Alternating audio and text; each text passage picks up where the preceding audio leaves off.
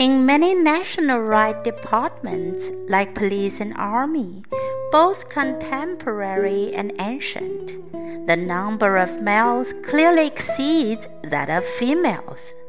Although some people think that women are not suitable for such kind of work physically and psychologically, I believe that women are equally capable of performing law enforcement and defending the country.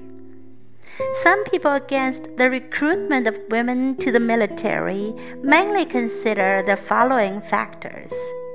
First, women are generally inferior to men in physical characteristics, such as physical strength and endurance.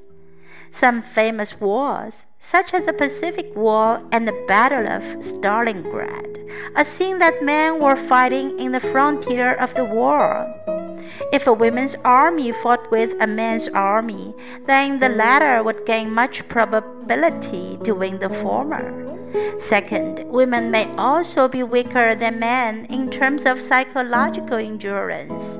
When facing an emergency, women may be flustered rather than calm, missing out the first chance to think quickly about a rescue plan. However, women should have the same rights as men to serve in the military. To begin with, the roles in the army are not just the soldiers with strong muscles and strength. In reality, because of their careful and patient gender characteristics, women have advantages over male soldiers in areas such as command and control, communication security, medical, and health care. Furthermore, the number of female pilots in the Air Force is gradually increasing, and their higher Army rank also reaches the senior colonel.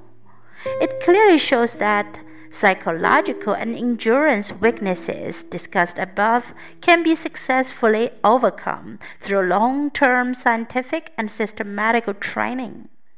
In conclusion, female soldiers are not as proficient as male soldiers in physical fitness, so it is not suitable for them to directly fight on the battlefield. Nevertheless, other roles also belong to the defense army.